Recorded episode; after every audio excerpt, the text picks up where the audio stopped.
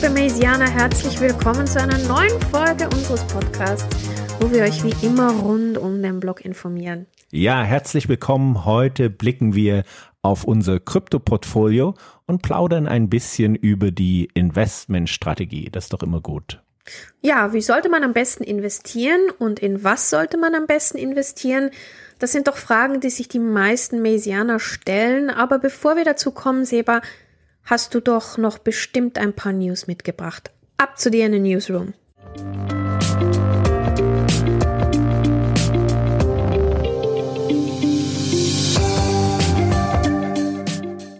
Habe ich, ich habe die News.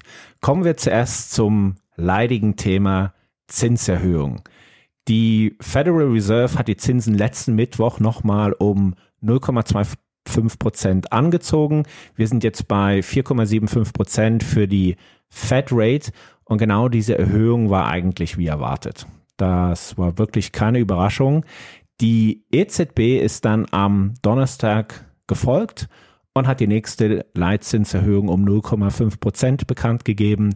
Der Euro-Hauptrefinanzierungssatz, also der oberste Kreditzins, liegt dann ab dem 8. Februar bei 3 Prozent und der Einlagenzins bei 2,5 Prozent. Nimmt eigentlich diese Zinserhöhung irgendwann mal ein Ende?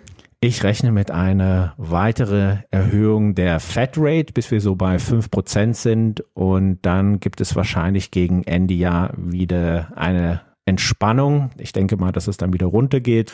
Und wir werden sehen, wie sich die Europäische Zentralbank und die Schweizer Nationalbank im Laufe des Jahres verhalten werden. Hm, okay.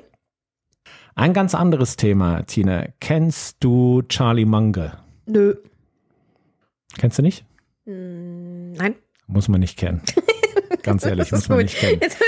Er ist aber ein absoluter Veteran in der Finanzindustrie und die rechte Hand von Warren Buffett und den kennst du. Ah, ja, ja, ja, den kenne ich, den kenne ich, den kenne ich. Genauso wie Warren Buffett äußert Charlie Munger sich immer negativ zu Krypto. Immer, immer, immer. In my life, I try and avoid things that are stupid and evil and make me look bad in comparison with somebody else. And Bitcoin does all three. Charlie Munger hat jetzt die US-Regierung regelrecht aufgefordert, Kryptowährungen zu verbieten. Genauso wie es eben China getan hat. Er sagt, und ich zitiere frei übersetzt, eine Kryptowährung ist keine Währung, keine Ware und kein Wertpapier. Stattdessen handelt es sich um ein reines Glücksspiel zugunsten eines Casinos. Jetzt ganz ehrlich, nachdem du das zitiert hast, doch, jetzt klingeln ein paar Glöckchen und zwar, das war auf Twitter, das habe ich gesehen. Äh, ich konnte einfach äh, Charlie Munger nicht zusammensetzen mit dem Getweete. Ja. ja Aber jetzt klingelt's. Ja, genau. ja, jetzt klingelt's. Ja, ja. Aber ja, ich habe da wirklich nicht eine andere Meinung erwartet. Aber man muss auch mal eine andere Meinung zulassen. Und er ist unter den Veteranen der Investoren immerhin sowas wie eine Galapagos-Schildkröte. Ja, wie viele gibt es davon noch? Eine? Zwei? Drei? Nicht mehr so viel. ja, das wird bei ihm wahrscheinlich dann auch mal passieren. Das wird wohl so passieren. Dann die letzte News. Laut Untersuchungen des Softwareunternehmens Recap hat sich London zum weltweit führenden Zentrum für Kryptowährungen entwickelt. Also London ist da jetzt ganz klar die Nummer eins. Hier untersuchte man so acht Indikatoren, darunter die Anzahl der Kryptowährungsunternehmen und die Anzahl der Kryptowährungsgeldautomaten. London ist hier angeblich die Nummer eins. Die Stadt Zug in der Schweiz schaffte es auf Platz 8 und Berlin auf Platz 12. Ansonsten waren keine weiteren deutschsprachigen Städte unter den Top 20. Aber immerhin. Ja, also ich habe jetzt eigentlich gedacht, die Schweiz ist so das Kryptomecker, aber okay. Well done, London, well done. Da war sicher der Herr Rishi Sunak dabei bei der Entwicklung, unser kleiner Krypto-Fan. Ja, der hat da definitiv seine Finger im Spiel. We're taking forward the recommendations in Ron Khalifa's review of UK fintech, exploring the case for a central bank digital currency with the Bank of England consulting on pioneering reforms to support the safe adoption of crypto assets and stablecoin. Er will ja England zum Krypto-Hub der Welt machen. Ja, das, das ist mir bewusst, ich weiß. Hat er versprochen. Ja. So, das waren die News.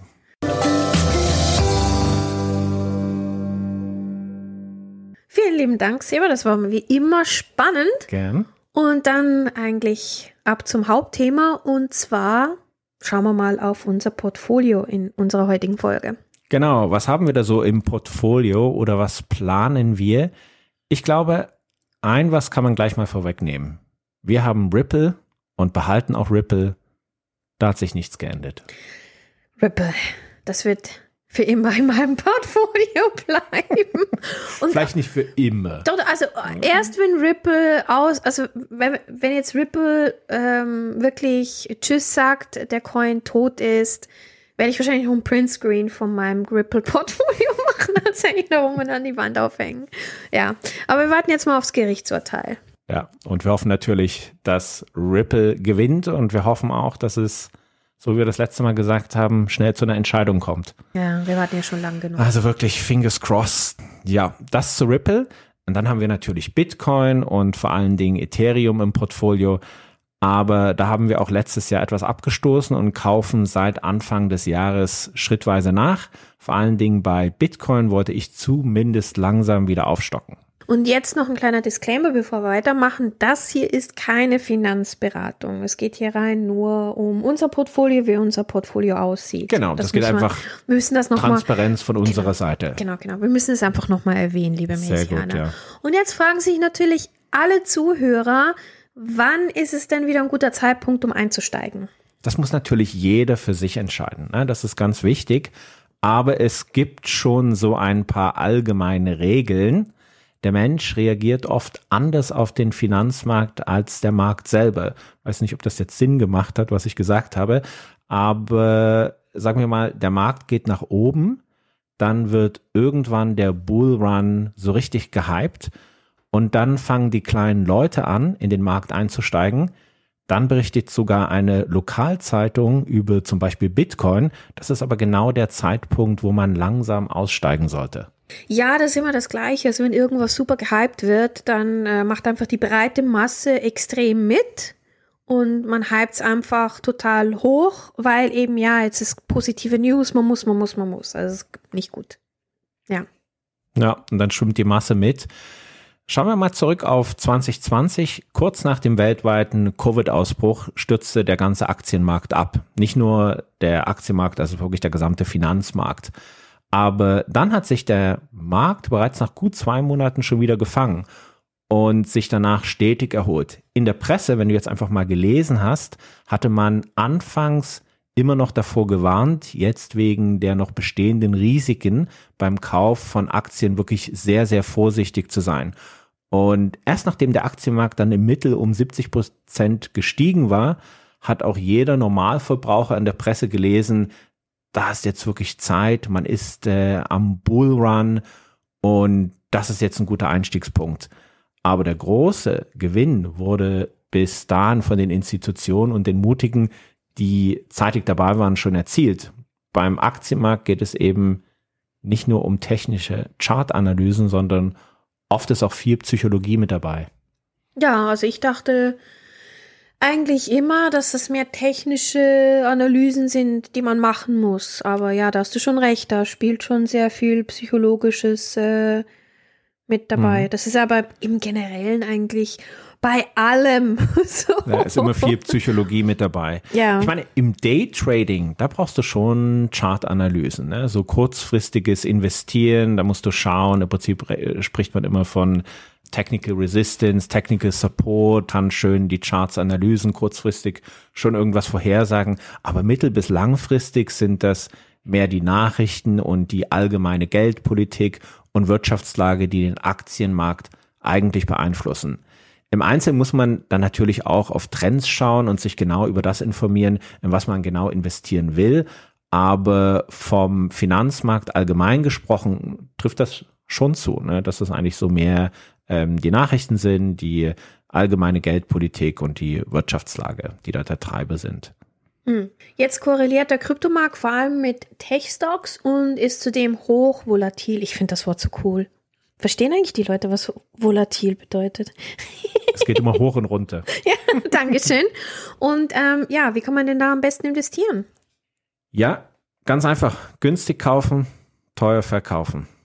Das ist aber immer viel einfacher gesagt als getan Ja. und ich verstehe das auch. Aber in einem Bärenmarkt kann man schon die Chance nutzen, über einen längeren Zeitraum zu akkumulieren. Hier eignet sich das sogenannte Dollar Cost Averaging. Das heißt, über einen Zeitraum von sechs bis zwölf Monaten kann man immer mal wieder eine Aktie oder eine Kryptowährung zum gleichen Betrag unabhängig vom Aktienkurs oder Bitcoin-Kurs nachkaufen und zumindest mindert das dann das Risiko, dass man vielleicht nicht gerade den richtigen Zeitpunkt erwischt hat. Das ist ja auch immer schwierig. Muss natürlich auch dazu sagen, es gibt dann immer wieder so ein paar schwarze Schwäne. Das sind plötzlich auftretende unwahrscheinliche Ereignisse wie Covid oder eine ganz andere Krise, die dann den Markt abrupt und unvorhersehbar beeinflussen. Das kann man natürlich dann immer nie voraussagen. Ja, und kannst du noch mal schnell erklären, was akkumulieren ist? Ich denke jetzt auch nicht, dass das so ein Anhäufen. Wort. Dankeschön. Das waren jetzt zwei Worte, die eben im, in meinem Vokabular nicht so oft vorkommen. ich werde das jetzt öfter verwenden. Überhaupt kein Problem. Ich akkumuliere meine Arbeit. akkumuliere. Ich, akku ich akkumuliere mehr Katzen. Genau, ich mache das. Also am besten ist es, wenn man immer schön ein bisschen verteilt. Das heißt, wenn ich 5000 Franken in Bitcoin investieren möchte, wäre es am besten nicht einfach einmal 5000 Franken in Bitcoin zu tauchen, sondern die 5000 Franken auf zum Beispiel fünf Monate zu verteilen. Also im Schnitt 1000 Franken pro Monat. Genau. Ja, okay. Was nehmen wir denn außer Bitcoin und Ethereum noch so in unser Portfolio? Und natürlich Ripple. Ganz wichtig, Ripple. Was nehmen wir noch so in unser Portfolio? Das sind unter anderem natürlich unsere berühmten Ethereum-Killer. Avalanche, Cosmos, Cardano, Solana und der Polka-Tanz. Und kein, Polkadot. kein Terra Luna mehr, weil Nein, das kein ist ja. Terra Luna. Nein, das gibt es zwar noch, es lebt noch. Es lebt, noch, aber kein Terra Luna Das mehr. ist ein Zombie-Coin, aber ähm, das The Last of Us. Oh. Es wurde gekillt. ja. Wird jetzt dann auch so eine Pilzsto äh, ja, ist egal. Anyways, die Leute, die wissen, von was ich rede, von, von was ich rede, Pilzsporen. Ja, mach weiter, Seba. Genau. Das habe ich jetzt übrigens auch schon angefangen zu schauen. Hast du auch schön geschaut? Es ist gut, gell? Sehr gut. Wunderbar. Sehr. Dann, äh, ja, unsere Ethereum-Killer und dann auch die bekannten Ethereum Second Layer Protokolle wie Polygon, aus, manchmal auch als Matic äh, bekannt und Optimism. Es gibt da so verschiedene Indikatoren, die einem sagen können, ob es sich lohnt, weiterhin darin zu investieren. Und das sind zum einen eine aktive Weiterentwicklung der Netzwerke. Zum Beispiel kann man das an der Anzahl der aktiven Softwareentwickler sehen und auch wie oft die Blockchain genutzt wird. Und natürlich auch, wie hoch das zur Verfügung stehende Kapital ist. Und diese Indikatoren sind dann bei all den soeben genannten ziemlich hoch. Und darum sind wir noch mit dabei. Aber auch jetzt nochmal, das ist kein Investment Advice. Genau. Sehr wichtig. Sehr wichtig. Ja, und dann gibt's noch für diejenigen, die ein bisschen höheres Risiko eingehen wollen, Aptos und Sui. Die sind eigentlich relativ neu am Start. Und dann haben wir natürlich auch noch BNB, Binance Coin. Meine Binance Coin. Ja, da hattest du gesagt, erstmal tauschen, aber da habe ich nicht so auf dich gehört. ich habe die behalten. Das muss man auch zwar, nicht. Zwar nicht alle, zwar nicht alle, aber ein paar, also ein paar habe ich behalten. Ich weiß auch nicht, was einer so meiner ersten Coins war irgendwie. Ja, das, das stimmt. Und das war mehr so eine Risikoüberlegung, weil ganz klar, technologisch betrachtet ist die Binance Smart Chain sehr attraktiv. Ich finde die super, die ist in vielen Bereichen auch besser als Ethereum. Aber Binance ist einfach weiterhin unter Beschuss von diversen Regulatoren. Bis jetzt hat sich der Preis von Binance relativ oder von Binance Coin, BNB, relativ gut behaupten können. Aber man muss die Entwicklung hier einfach beobachten und das machen wir auch. Ja, ja da bleibe ich auch dran. Aber naja. Dann, ich persönlich natürlich, jetzt kommt's, tada, setze natürlich noch auf Mana, Decentraland und Sandbox und der Rest, denke ich, ist wo man sich selber ein Gebiet aussuchen sollte. Also ich denke, jeder muss sich selber ein bisschen überlegen, ähm, in welche Richtung man investieren will, welche Projekte einem interessieren, welche Themen vielleicht interessant oder spannend sind. Manchmal kann man auch aus dem Bauchgefühl, Bauchgefühl, Bauchgefühl raus ähm, einen Coin nehmen. Der kann sich auch ziemlich gut entwickeln. Ja, weiß auch nicht. Ja, oder man folgt im Prinzip gewissen Nachrichten, wenn mhm. irgendwas gehypt wird. Bin da nicht so ein Fan davon. Ich möchte eigentlich immer selber mich äh, vorher schlau machen und schauen, ob man dem auch trauen kann. Aber das muss wirklich jeder selber wissen. Ja, also. Ja. Es ist einfach immer wichtig, dass man sich informiert und wirklich gute Recherche betreibt und dass man sich vielleicht auch ein Gebiet aussucht, was einen sowieso schon interessiert. Das genau. kann ja zum Beispiel Fußball sein, mhm. Gaming oder Supply Chain Management. Und dann kann man auf diesen Gebieten nach Blockchain-Entwicklung suchen. Und dann findet man vielleicht einen guten Token, der einen anspricht und dann kann man darin investieren. Ja, das sehe ich auch so. Ich denke, es sollte ein guter Misch sein zwischen selber recherchieren, sich erkundigen. Man kann aber auch bei Freunden nachfragen, ob die irgendwo mit irgendwas, äh, ja, gute, gute Erfahrungen gemacht haben oder Projekten vertrauen, wo sie schon ein bisschen länger dabei sind. Weil wenn man selber frisch anfängt, ist es immer ein bisschen schwierig. Wo fange ich an? Ähm, was sind so die ersten Schritte? Und hier nochmal, liebe Mesianer, falls ihr Fragen habt, ihr könnt uns gerne ähm, schreiben. Wie immer am Ende der Episode kommen die Details dazu. Und wir geben euch gerne Tipps und Tricks, wie ihr euch zurechtfinden könnt. Wie gesagt, nochmal, es sind keine Finanzberatungen, sondern einfach nur Tipps und Tricks, wo ihr euch anmelden könnt, wo ihr Recherche betreiben könnt. Mhm. Und wo wir euch auch sagen können, wie man überhaupt investieren kann. Genau. Und äh, dann vielleicht auch noch ein paar Tipps gibt, wenn man jetzt ein bisschen mehr investieren will, ne? ja. wie man da am besten vorgeht, ohne dass man Angst haben muss, dass man das verliert. So, was dann vielleicht noch sehr interessant ist, ist die Sichtweise von traditionellen Banken, die immer empfohlen haben, anstelle von Token lieber in die Enabler der Blockchain-Technologie zu investieren. Also in Firmen, die sich darauf spezialisiert haben, zum Beispiel Mining-Zubehör oder die entsprechende Infrastruktur bereitzustellen. Diese Firmen haben im Endeffekt im Bärenmarkt sogar noch schlechter performt im Vergleich zu den Verlusten, die man im letzten Jahr durch Direktinvestitionen mit Krypto erleiden musste. Ja. Das ist vielleicht noch eine wichtige Information. ja, danke, Seba. Und mit diesen traditionellen Worten beenden wir den heutigen Podcast. Danke auch. Tschüss.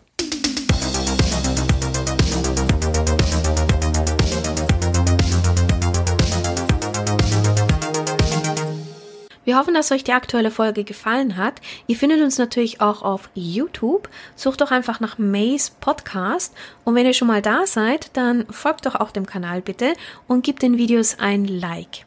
Falls ihr noch Fragen habt oder Anregungen, dann bitte schreibt das doch in die Kommentare. Wir werden uns die alle durchlesen und dann natürlich in den nächsten paar Podcast-Folgen darauf reagieren. Falls ihr uns aber lieber per E-Mail erreichen wollt, dann schreibt uns doch an crypto@maze32.net. Das wäre c r y p t o at mase32.ne.